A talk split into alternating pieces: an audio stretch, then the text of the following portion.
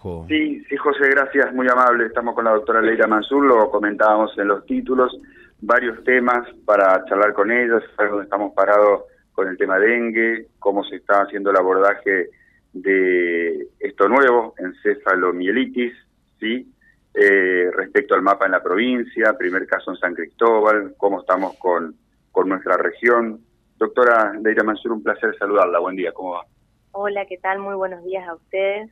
Bueno, casi bíblico. Las siete, este, ¿cómo es que se llama? Las siete pestes bíblicas las atravesó usted en salud. ¿eh?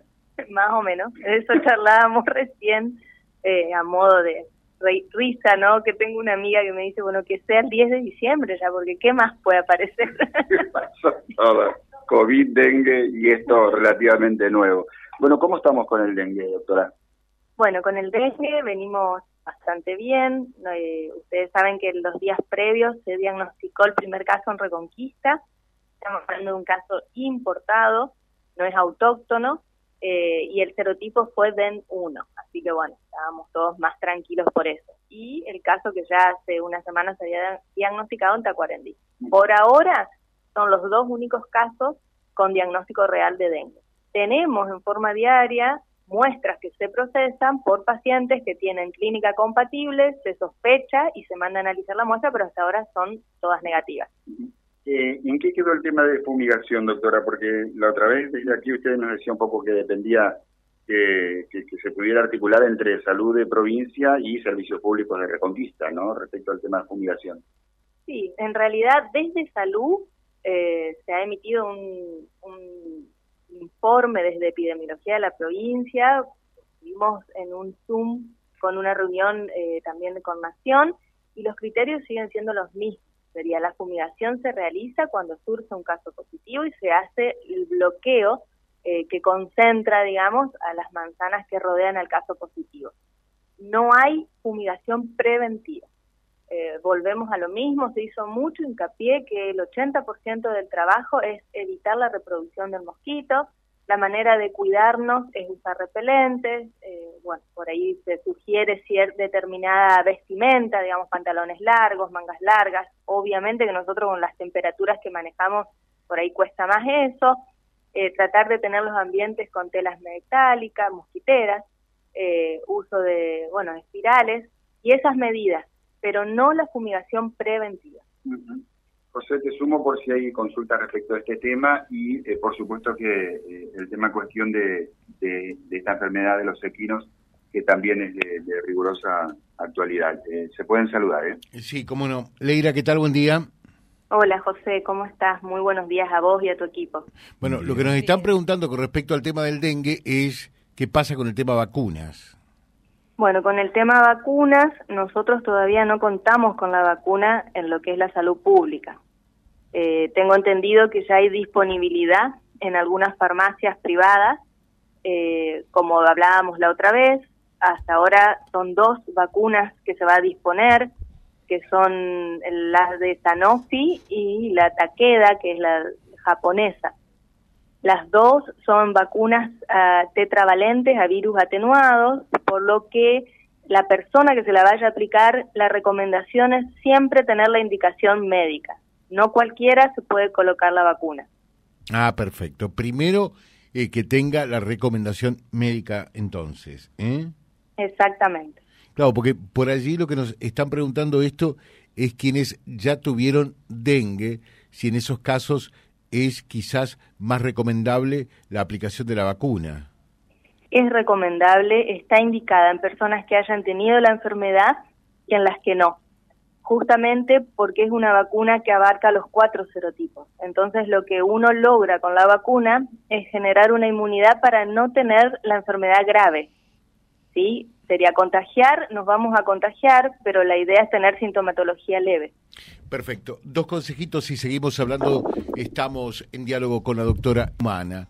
¿Qué decir con respecto a este virus que afecta eh, al ganado equino, es decir, a los caballos? Bueno, nosotros con respecto a la encefalitis equina, eh, no tenemos casos en humanos notificados. Esta semana, a raíz por supuesto, de toda la información que tuvimos desde el fin de semana, eh, estuvimos reunidos en Reconquista puntualmente, nos había convocado la sociedad rural con diferentes instituciones y a nivel provincial con epidemiología y zoonosis. Eh, hasta ahora teníamos que dos equinos de San Cristóbal habían dado positivo para encefalitis equinas del oeste. Hay varias muestras de diferentes lugares de la provincia procesándose que eso obviamente nos va a dar un panorama, vamos a poder armar un mapa si es que hay algún otro caso positivo.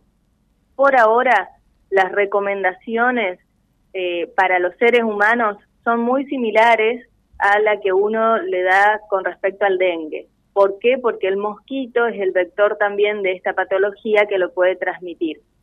Es el uso de repelente, lo que hablábamos recién, José, de las mosquiteras, a las personas que trabajan en zona rural, sí se hace hincapié en el tema de la vestimenta y estar atentos, por supuesto, que si algún ganadero o productor ve algún cambio en, en, los animales, en el comportamiento de los animales, hacer la denuncia al SENASA. Bien, terminando esta, esta gestión, Leira, ¿Qué, balance se puede hacer? A ver. Y yo hago como dos balances. Sería el balance de la gestión en sí. Creo que han quedado cosas pendientes. Nosotros en el norte, como siempre digo, es una región muy extensa. Pudimos eh, avanzar en algunas cosas, pero quedaron pendientes otras bastantes. Y a nivel personal, yo me voy muy agradecida, José porque la verdad que he conocido la región entera, pude trabajar muy bien con todos los equipos, también me tocó trabajar con presidentes comunales e intendentes, eh, y para mí fue un aprendizaje y realmente me voy muy contenta. Eh, te pregunto, pues, vos estuviste también en, en la gestión del gobierno anterior de Miguel Lichit, ¿no? Eh, ¿Dónde te fue mejor? Y no, te tengo que apurar un poquitito también. Fueron distintas. A esta altura, a esta altura de las circunstancias, sí, ¿Mm? Fueron distintas. Yo eh, con la gestión anterior lo viví desde la dirección del hospital. Vos imaginate que fue el año donde nosotros nos mudamos. Así que fue todo nuevo, eh, con muchas expectativas y creo que fue eh, un evento muy importante no solo para Reconquista, sino para todos. Eh, con esta gestión eh, empiezo y empezamos una pandemia que no fue menor. Por ahí yo recuerdo las primeras charlas que tuve con el doctor Parola, que era el ministro de Salud en su momento, con el que yo había tenido las charlas para cómo nos íbamos a desempeñar en el norte. Me había gustado mucho su visión para la continuidad del trabajo de lo que ya veníamos haciendo. Eh, y bueno, después nos detuvo la pandemia, eh, asume una nueva ministra. Eh, yo rescato, José, que como ustedes saben, yo soy técnica, no soy política partidaria, sí. y en ese sentido me han respetado siempre mucho.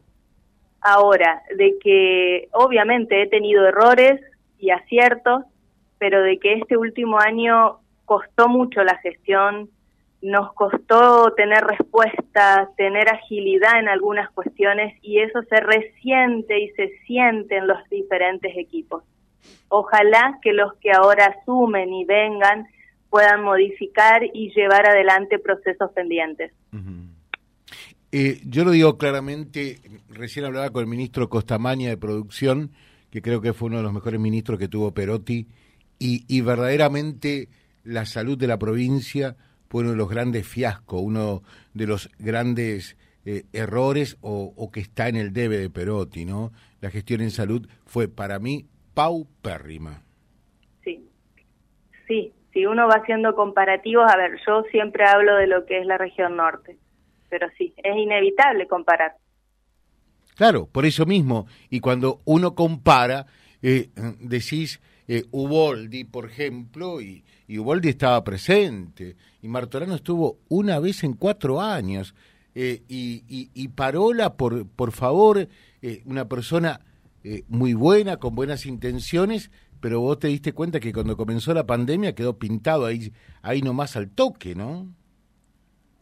Y sí, yo por eso, dentro de mi experiencia, eh, que transité las dos gestiones, como vos decís, la doctora Uboldi tenía mucha presencia, conoce el norte muchísimo, creo que eso ahora, en el lugar que va a estar el ministerio, es una ventaja para las autoridades, autoridades perdón, que vengan acá a la región, eh, por los procesos que hablábamos. Eh, el doctor Parola en su momento tenía una visión muy parecida de presencia, de recorrer. Es más, en los tres meses que tuvo, yo lo tuve cuatro veces acá en el norte. Eh, pero bueno, después, insisto, tuvimos la pandemia. Nosotros como región creo que nos manejamos bastante bien para el contexto y para la complejidad que manejábamos. Eh, eso nos llevó dos años, dos años y medio. Después nos acudió el dengue, porque es la primera vez que se daba que en muchas localidades a la misma vez teníamos los casos positivos como tuvimos. Y bueno, ahora terminando este año, esperemos que esté todo más tranquilo. Bueno, eh, ojalá que así sea. A mí me resulta inadmisible, no, puedo alcanzar a entender, por ejemplo, y creo que es negligencia, porque ni siquiera es falta de recursos, que un servicio como el del 107 eh, no pueda eh, estar funcionando de acá a Santa Fe, porque creo que es una falta de respeto a la gente, por ejemplo, ¿no? Eh, no, tiene que ver con, hablando de, de, salud en, en, general, que un hospital de tercer nivel de atención no tenga uno eh, oculista, que no tengamos alguien que atienda eh, las necesidades oftalmológicas, para mí no es una cuestión de plata, es una cuestión de, de compromiso y en su defecto de negligencia. No me cabe ninguna duda. Yo creo que hay varios factores, José, que es algo que a mí me preocupa, no solo en Reconquista, porque también nos pasan sectores más pequeños, pero de que no tengo duda que hay que sentarse y ocuparse, perdón, y tratar de encontrar la forma de sumar gente al norte. Más que sentarse, hay que ocuparse, comprometerse y, y, y, caminar eh, hasta eh, realmente resolver estos temas. no me cabe ninguna duda, ¿no? Eh, por eso digo. Eh, y, te ofrecieron ya algún cargo, eh, Leira, o no todavía? Eh, a ver, yo tengo mi cargo en el hospital ah, regional. estoy, hablando, de otra cosa. ahora estoy volviendo al hospital como jefa de clínica médica. estoy reuniéndome con el equipo de los profesionales que están ahí. Ustedes saben que el doctor Piam asume su rol como concejal de Reconquista así que voy a volver a trabajar al servicio y bueno, vamos a ver, yo hace 20 años que estoy trabajando en la salud pública, es algo que a mí me apasiona, me gusta y, bueno, desde el lugar que esté creo que siempre voy a intentar aportar algo positivo. Te dejamos un saludo. Muchas gracias también eh, por eh, haberte prestado siempre. En definitiva, nosotros somos un nexo con la comunidad. Eh, nada más que eso, ¿no? Eh, pero para que podamos cumplir nuestra tarea y llegar a la gente que a veces necesita, obviamente, eh, la palabra del funcionario que son ustedes. muchos éxitos en lo que viene, Muchas gracias, José. Muchas gracias a vos, a tu equipo, a Silvio, porque siempre me a sentí Silvio, al que menos tenés que agradecerle, mira. Al que menos tenés que agradecerle. No, no la interrumpa. ¿Por qué decía, doctora? Porque me sentí siempre muy respetada por ustedes, eh, hemos tenido días buenos, días no tanto, y sin embargo, yo la vez que lo veía a Silvio me sentía tranquila. Muchas gracias, muy amable. Hay que decirlo, José, me ha hecho esperar cinco minutos como una hora también, ¿eh? No es para tanto. Muy amable. Volvemos, volvemos en un ratito, José Carlos. ¿eh? Claro, ya venimos, Silvio, en un ratito se agranda. Lo, volvemos. Lo que pasa es que al lado de los buitres que, que pululan allí, me imagino que Silvio eh, eh, es el menos malo, nada más. ¿eh? que sea el mejor. Gracias, Silvio. Gracias. Un saludo a Leira Mansur. hasta estos días, directora de la región de salud. Vía Libre, siempre arriba y adelante. Vialibre.ar, nuestra página en la web, a solo un clic de distancia. www.vialibre.ar. Vía Libre.ar. Vía Libre, siempre en positivo.